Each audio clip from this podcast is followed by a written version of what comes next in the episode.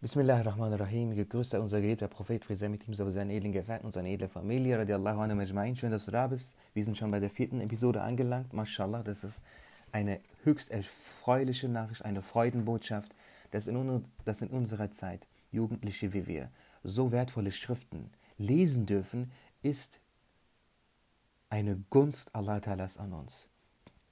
Wir können nicht verstehen oder in Worte fassen und in Worte fassen, was für ein großes Glück es ist, was für eine große Ehre es ist, diese Schriften von Imam Rabbani lesen zu dürfen. Allah Ta'ala schenkt diese Gunst nicht all seinen Dienern. Wir haben diese Gunst geschenkt bekommen. Das zeigt, dass wir von Allah Ta'ala geliebt werden. Denn Allah liebt diese Gelehrten, liebt diese Schrift, diese Schriften, diese Worte. In dem Sinne müssen wir wirklich extrem dankbar sein und wissen, dass wir bei Allah Ta'ala sehr geschätzt sind. Denn das ist ein eindeutiges Zeichen dafür. Alhamdulillahi ala hadhihi ni'ma, hadha min fadli Rabbi. Ich lese weiter. Zweiter Teil der Einleitung. Was bedeutet Wunder Mu'jiza?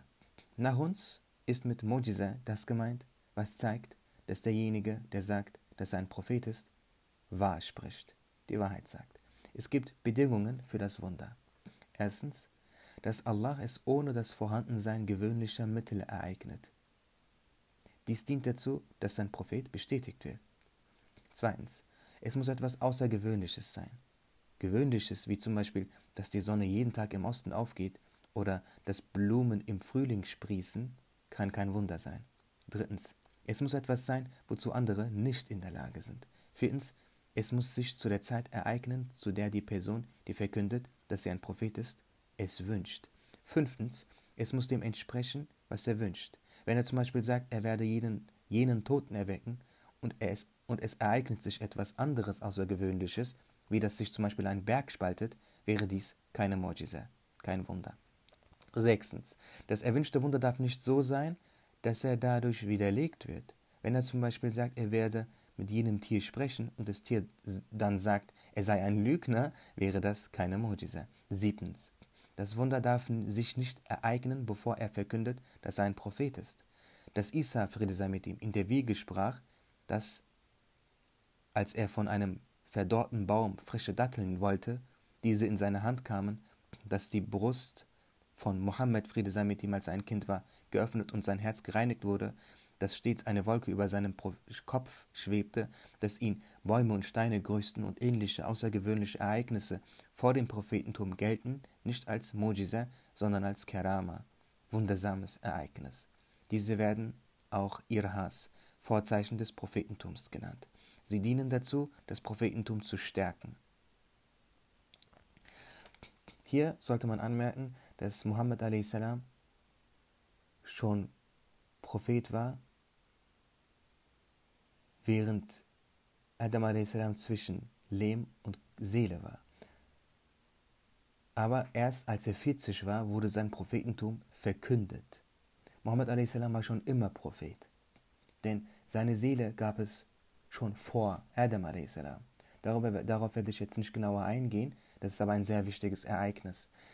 Und Wichtig ist zu wissen, als er 40 war, wurde sein Prophetentum ihm berichtet und er hat sein Prophetentum verkündet. Das nennt man Bertha.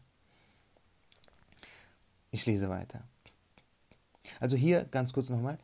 Hier steht, dass diese Dinge, diese außergewöhnlichen Dinge, die sich ereignen, bevor sein Prophetentum verkündet und offenbart und bekannt gemacht wird, sind keine Wunder, sondern Kerama, wundersames Ereignis. Das Wort Kerama ist sehr wichtig, denn auch Evliya haben Kerama. Das heißt, die großen Gelehrten wie Imam Rabbani und andere sehr viele Gelehrte, die hohe Stufen in der göttlichen Liebe erreichen und Muhammad a.s. sehr ähnlich sind in all ihren Handlungen, in all, in all ihrem Leben und Streben, äh, ihn nachahmen, erlangen wundersame Ereignisse, Kerama. Daran zu glauben, ist eine Bedingung, um Ahlus Sunnah wal Jama'a angehören zu können. Ja, diese Karama ereignen sich, weil diese Gelehrten Muhammad a.s. folgen. Das heißt, es ist eigentlich etwas, das Mohammed a.s. zugeschrieben wird. Ich lese weiter. Diese werden auch Irhas, Vorzeichen des Prophetentums, genannt. Sie dienen dazu, das Prophetentum zu stärken. Solche Karamat, wundersame Ereignisse, Wundertaten, können auch bei den Gottesfreunden Eulia vorkommen. Die Propheten sind in der Zeit, bevor ihnen ihr Prophetentum mitgeteilt wurde, nicht niedriger im Rang als die Gottesfreunde, so dass es möglich ist, dass sich wundersame Ereignisse durch sie ereigneten. Ein Wunder, Mojize, kann sich kurze Zeit nach der Verkündung des Prophetentums ereignen. Wenn er zum Beispiel sagt, dass sich in einem Monat etwas ereignen werde, ist es dann ein Wunder, wenn es sich ereignet. Es wird aber nicht notwendig zu glauben, dass er ein Prophet ist, bevor es sich ereignet. Dass ein Wunder zeigt, dass der Prophet die Wahrheit spricht, ist nicht eine bloße Erfordernis des Intellekts. Das bedeutet, es ist nicht so, wie wenn eine Sache darauf verweist, dass es einen Täter gibt. Denn damit der Verstand begreift, dass eine Sache der Beweis für der Verweis auf eine andere Sache ist, braucht es eine Beziehung zwischen den beiden Sachen. Wenn der Beweis ersichtlich wird, wird das Vorhandensein der Sache verstanden, zu der sie in Beziehung steht, und nicht das Vorhandensein einer anderen Sache. Mit dem Wunder aber verhält es sich nicht so. So sind zum Beispiel Sachen wie das Spalten der Himmel, das Auseinanderstieben der Sterne, das Zerfallen der Berge zu Staub, alles Sachen, die sich zum Ende der Welt beim Anbruch des jüngsten Tages ereignen werden. Jene Zeit ist nicht die Zeit der Entsendung von Propheten. Das sind Wunder, die jeder Prophet verkündet hat. Doch es ist für jene, die dies hören, nicht, nicht notwendig zu wissen, dass diese Wunder sind. So verhält es sich auch damit, dass eine Wundertat, Kerama, die sich durch, sein, durch einen Gottesfreund ereignet, auch ein Wunder, Mojiza, seines Propheten ist, obwohl sie nicht in direkter Beziehung zu jenem steht, der sagt, dass er ein Prophet ist. Was wir bis hierher erwähnt haben, erklärt Sharif, Sayyid Sharif al-Jurjani in seinem Sharh al-Mawaqif ausführlich. Also, ich weiß nicht, ob ihr das gänzlich verstanden habt. Hier wird das ein bisschen kompliziert.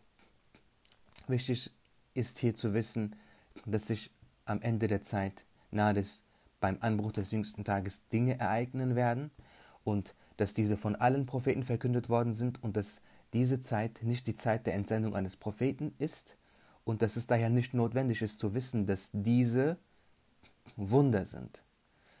Und die Eulia, die Gottesfreunde, haben Kerama, sie haben wundersame Ereignisse und diese sind in Wahrheit die Wunder, die Mojiza ihres eigenen Propheten, denn sie ereignen sich nur, weil sie ihrem Propheten folgen. Das heißt, da ist kein direkter Bezug. Daher ist es nicht notwendig zu wissen, dass diese die Wunder des Propheten sind, weil da eben nicht der direkte Bezug äh, besteht. Das ist also eine Detailinformation. Ich lese weiter. Gemäß der Mehrheit der Gelehrten ist es notwendig, ist es nicht notwendig, dass mit dem Wunder zusammen Tahaddi, ein Herausfordern, gesprochen werde, mit Worten wie zum Beispiel Macht doch auch ihr ähnliches, ihr werdet es nicht können. Obwohl solch eine Herausfordern keine Bedingung ist, ist sie in der Bedeutung des Wunders enthalten. Da in Berichten über die Zustände am Weltende und über Ereignisse in der Zukunft kein Herausfordern der Ungläubigen, Kafirun, enthalten ist, stellen diese auch keine Wunder gegenüber den Ungläubigen dar. Die Gläubigen, Mu'minun, glauben, dass diese Berichte Wunder sind. Auch die Wundertaten der Gottesfreunde sind keine Wunder, da diese nicht das Prophetentum für sich beanspruchen und in der Wundertat kein Herausfordern enthalten ist. Das ist sehr wichtig. Hier kurz Anmerkung. Wenn ein, wenn ein Eulia, ein Kerama, ein wundersames Ereignis stattfinden lässt, so tut er das nur, wenn es notwendig ist. So tut er das meistens geheim für eine einzige Person oder für eine bestimmte Gruppe. Oftmals äh, schämen sie sich dafür, es ist ihnen unglaublich unangenehm. Es wird berichtet, dass viele, die das gemacht haben, geradezu tomatenrot geworden sind vor Scham. Und sie behaupten nicht Propheten zu sein, Hasha wa Hasha, und sie äh, beanspruchen damit auch kein Wunder, Prophetentum für sich. Im Gegenteil, sie sagen, dass das nur stattfindet, weil sie den Propheten folgen. Ich lese weiter. Dass solche außergewöhnlichen Ereignisse, die kein Herausfordern enthalten, keine Beweise für das Prophetentum desjenigen sind, der es für sich beansprucht, bedeutet nicht, dass Wunder dies auch nicht sind. denn eben das ist ja Sinn des Wunders. Frage. Das Wunder beweisen, dass jemand, der behauptet, ein Prophet zu sein, die Wahrheit sagt, liegt daran, dass sie etwas Außergewöhnliches sind. Hat das Wunder bei diesen Beweisen eine besondere eigene Wirkung? Antwort. Es verhält sich damit anders. Dass ein Wunder den Anspruch auf das Prophetentum bestätigt, liegt daran, dass andere es nicht ebenfalls zu vollbringen vermögen. Das bedeutet, dass das Wunder eine besondere eigene Wirkung hat. Ja, dies ist sogar der eigentliche Beweis. Frage. Sayyid Sharif al-Jurjani schreibt in seiner Erklärung des Mawaqif, Überlieferung, Naql, allein ist kein Beweis, denn es ist auch notwendig zu glauben, dass die Person, die sagt, ein Prophet zu sein, die Wahrheit spricht. Dies geschieht dadurch, dass der Verstand dies akzeptiert. Wenn der Verstand das Wunder sieht, glaubt er, dass der Prophet die Wahrheit sagt. Diese Aussage Giorgianis meint, dass die Tatsache, dass das Wunder die Wahrhaftigkeit eines Propheten bestätigt, mit dem Verstand erfasst wird. Doch kurz zuvor hatte er gesagt, dass dies nicht mit dem Verstand begriffen werden kann. Widersprechen sich diese beiden Aussagen nicht? Antwort. Die obige Aussage meint, dass der Verstand das Wunder, das die Wahrhaftigkeit bestätigt, untersucht, sagt aber nichts darüber, ob der Verstand eine Wirkung dabei hat, dass das Wunder aufzeigt, dass wahr gesprochen wird. Selbst wenn wir akzeptieren, dass der Verstand eine Wirkung dabei hat, sagt er nicht, dass diese Sache allein durch den Verstand begriffen wird. Es gibt ja auch niemanden, der sagt, der Verstand spiele bei dieser Sache gar keine Rolle, auf dass hier ein Widerspruch wäre. Der ehrwürdige Said machte diese Aussage, als er von überlieferten Wundern sprach und in dem Zusammenhang ist eine solche Aussage passend. Dass ein Wunder darauf verweist, dass ein Prophet die Wahrheit spricht, dies beweist, ist auch kein Glauben, das aus einem Hören resultiert. Es ist ein natürlicher Verweis. Das bedeutet, dass Allah der Erhabene, wenn das Wunder gesehen wird, in dem Sehenden ein Wissen darüber erschafft, dass derjenige, der das Prophetentum beansprucht, die Wahrheit spricht. So ist der Brauch Allahs des Erhabenen. Denn auch wenn es möglich ist, dass ein Lügner ein Wunder zeigt, geschieht dies nicht. Wenn jemand, der sagt, er sei ein Prophet, einen Berg in die Luft hebt und dann sagt, wenn ihr mir glaubt, wird dieser Berg an seinen Platz zurückkehren, wenn ihr mir nicht glaubt, wird er auf euch fallen, und wenn sie dann bei der Absicht zu glauben sehen, wie der Berg sich auf seinen Platz bewegt, und bei ihrer Absicht nicht zu glauben, sich auf sie zu bewegt, wird so dann aufgrund des göttlichen Brauchs verstanden, dass er die Wahrheit spricht. Ja, selbst wenn ein solch konkretes Wunder durch einen Lügner logisch möglich ist, ist es nicht der Brauch Allahs des Erhabenen, dies ereignen zu lassen. Das heißt, so etwas wurde nie gesehen. Der Verstand akzeptiert, dass auch der Lügner ein Wunder zeigen kann, denn er sagt, Allah der Erhabene ist allmächtig, also kann er auch dies tun. Diese Schlussfolgerung des Verstandes, die dem göttlichen Brauch nicht entspricht, ja sogar das seltene Vorkommen von Vorfällen, die dieser Schlussfolgerung entsprechen, tut unserem Wissen über Ereignisse, die im Einklang mit dem Brauch Allahs, mit dem Brauch Allahs des Erhabenen stehen, keinen Abbruch. So ändert zum Beispiel das Töten und zum Leben erwecken seitens Dajjal, falscher Messias, nicht unser Wissen, dass er ein Lügner ist. So ändert auch das Ereignis, dass das Feuer Nimrods, Ibrahim, Friede sei mit ihm, nicht verbrannte, nicht den Brauch Allahs des Erhabenen, dass er dem Feuer die Fähigkeit zum Verbrennen verleiht. Doch das Vorkommen von Ereignissen, die dem Wissen, das der Verstand durch Beweise erlangte, widersprechen, schadet jenem Wissen. Das ist jetzt ziemlich kompliziert geworden, nicht wahr? Also, ich werde versuchen, etwas Klarheit zu bringen. Ein Wunder ereignet sich bei einem Propheten und bestätigt sein Prophetentum. Logisch betrachtet ist dies bei einem Lügner ebenso möglich, denn Allah kann das auch, auch bei einem Lügner erschaffen. Aber dies ist nicht der Brauch Allahs des Erhabenen. Das bedeutet, wenn ein Prophet herausfordert, ein Wunder vollbringt, so wie in diesem Beispiel mit dem Berg, so zeigt sich, dass dies ein Wunder ist und diese Person die Wahrheit spricht. Und die Wirkung des Glaubens, also jemand, der bei Verstand ist dabei ist, wie das geschieht, dieses Wunder geschieht, sich ereignet, weiß dann, dass diese Person die Wahrheit spricht, weil Allah diese Wirkung des Glaubens in ihm erschafft. obwohl der Verstand ja auch weiß, dass Allah dies auch bei einem Lügner erschaffen könnte. Doch ist dies nicht sein Brauch. So zum Beispiel der Dajjal, der Messias. Er wird außergewöhnliche Dinge ereignen lassen. Doch wissen wir, dass er ein Lügner ist. So hat das Feuer Ibrahim a.s. nicht verbrannt. Trotzdem wissen wir, dass das Feuer verbrennt. Denn dass das Feuer verbrennt, ist der Brauch Allahs des Erhabenen. Dabei ist er es in Wahrheit, der das Verbrennen erschafft und das Feuer hat mit dem Verbrennen rein gar nichts zu tun. Daran zu glauben wäre Schirk. Also, es ist der Brauch Allahs des Erhabenen, dass Propheten solche Wunder zeigen, die die Propheten bestätigen. Ansonsten empfehle ich wirklich, ähm, das Vorgelesene zurückzuspulen, die vorgelesenen Schriften, Zeilen zurückzuspulen und nochmal anzuhören. Das bringt enorm viel. Auch ich habe diese Zeilen sehr oft mehrmals und immer und immer wieder gelesen und auch als Hörbuch gehört. Auf Türkisch. Als Beispiel hierfür wird aufgeführt, also ich lese weiter, als Beispiel hierfür wird aufgeführt, dass ein Mann sagte, er sei der Bote eines Herrschers und dann sagte, wenn ihr mir nicht glaubt, dann bringt diesen Brief zum Sultan.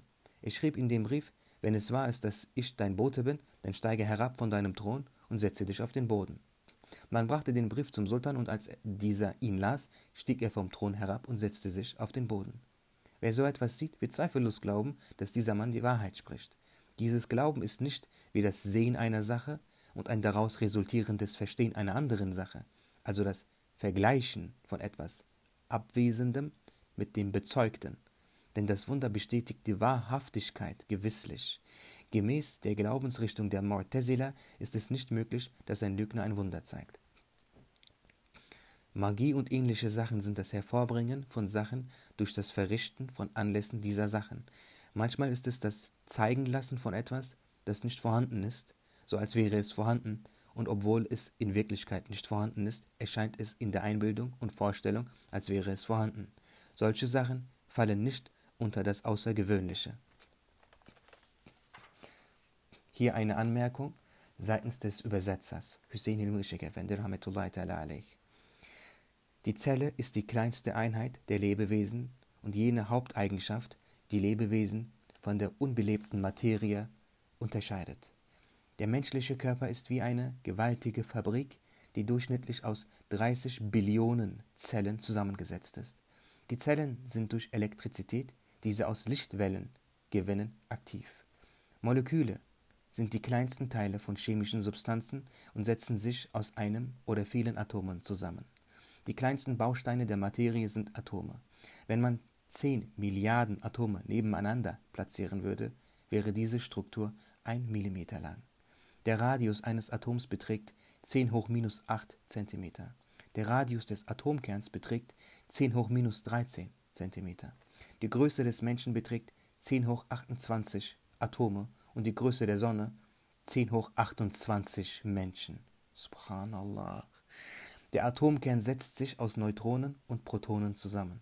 Die Protonen wiegen etwa 1,64 mal 10 hoch minus 24 Gramm und Neutronen etwa 1,675 mal 10 hoch minus 24 Gramm. El Elektronen drehen sich um den Atomkern mit einer Geschwindigkeit von 100.000 Kilometer pro Sekunde. Ein Flugzeug, das mit dieser Geschwindigkeit fliegen würde, würde mühelos die Erde zweimal pro Sekunde umrunden. Diese Informationen zeigen ganz klar, dass Allah der Erhabene existiert, er einzig ist seine Macht unendlich ist und dass Mohammed, Friede sei mit ihm, ein Prophet ist. Wer Verstand hat und einsichtig ist, versteht dies sogleich. Wer seiner Triebseele und seinen Gelüsten folgt, wird nicht verstehen wollen.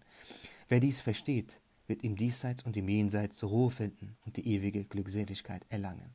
Wer es nicht versteht, wird im irdischen Leben erbärmlich und niedrig sein, und im Jenseits wird er ewig im Höllenfeuer brennen.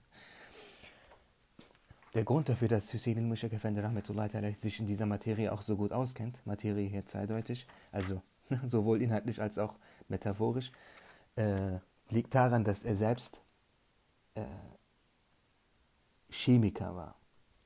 Chemiker, ähm, das heißt auf Deutsch Kimia Yüksek Mühendisse. Also er war akademisch betrachtet in der obersten Stufe eines, einer Chemikerkarriere und er war der Erste in der Türkei, der diese Stufe überhaupt erreicht hat. Das heißt, vor ihm gab es Kimia Mühendisse, Chemiker, aber keinen Kimia Yüksek Mühendisse, keinen hohen äh, Chemiker. Und er hat ähm, mit zahlreichen ähm, Wissenschaftlern aus Deutschland im Laboratorium zusammengearbeitet und auch eigene Erfindungen gemacht, die im deutschen Archiv, in einem deutschen Archiv auch äh, zu finden sind, gemeinsam mit Fritz Arndt und Lotte Löwe. Ja, er war selbst der Schüler von Abdul Hakim Arwasi, und er schreibt auch als Anmerkung das, wenn er in Klammern, in eckigen, wenn er etwas anmerkt, setzt er dies in eckige Klammern, damit der Leser diese unterscheiden kann von dem übersetzten Werk. Denn alle seine Werke sind eigentlich übersetzte Werke. Er hat nichts Eigenes geschrieben, sondern alles übersetzt, verständlich übersetzt. Oder aus diesen Übersetzungen ja, Antworten zusammengesammelt. Und er schreibt auch selbst das Wissen, das er in eckigen Klammern gesetzt hat, hat er in Wahrheit von Abdul Hakim Arwasi gelernt. Eines Tages kam ein Arzt zu Abdul Hakim Arwasi, Allah, wollte ihn behandeln und dieser sagte zum Arzt, bevor du anfängst, lass mich dir etwas von Medizin erzählen. Und der Arzt sagte, ja, bitteschön. Und Abdul Hakim Arwasi erzählte sehr interessante Dinge, sehr detailreiche Dinge über die Medizin. Der Arzt war verblüfft und sagte, alles, was Sie sagen, ist korrekt. Aber Sie sind ein Imam, woher wissen Sie denn sowas? Und Abdul Hakim Arwasi sagte, ich las in meinem Leben 50.000 Bücher, eins davon handelte über Medizin. Das ist, äh, Allah gibt diesen besonderen Menschen eine besondere Kraft und eine besondere Aufnahmefähigkeit und eine besondere Kapazität, Kapazität und ein besonderes Licht, eine besondere Takwa. Das sind hohe, das ist eine hohe Liga. Das heißt, das ist der Unterschied zwischen einem großen Gelehrten der Ahlus Sunnah und einem, eines heutigen Imams von äh, äh, Vorbeters in einer Moschee. Das ist nicht zu vergleichen. Da die heutigen Muslime jedoch diese Moscheevorbeter als einzige Quelle, Institution und Vertreter des Islam sehen, glauben sie, das seien die Vertreter des Islam. Dabei sind sie nicht die Vertreter des Islam. Die Vertreter des Islam, des islamischen Wissens, sind die großen Gelehrten der Ahl. So wie wir hier sehen, diese ganzen Zeilen schrieb Imam Rabbani, als er 18 Jahre alt war. Ja, das Kapitel ist zu Ende. In der nächsten Episode geht es weiter mit erster Teil. Mit dem ersten Teil. Und äh, nach und nach wird sich dein Glaube, dein Iman stärken und du wirst an Muhammad a.s. glauben, als hättest du sein Prophetentum gesehen. Danke, dass du dabei bist. Danke für deine Geduld. Danke für deine Aufmerksamkeit. Du hast 24 Minuten, 23,5 Minuten aufmerksam zugehört und dir Wissen an, angeeignet wissen, dass wir als Lichtsteam über Instagram niemals so dem Maß, in dem Umfang vermitteln könnten, auch nicht im Livestream. Das bedeutet, dass du sehr aufmerksam bist, dass du sehr weise bist und dass du wissbegierig bist und möge Allah dies akzeptieren. Ma'assalam, assalamu alaikum.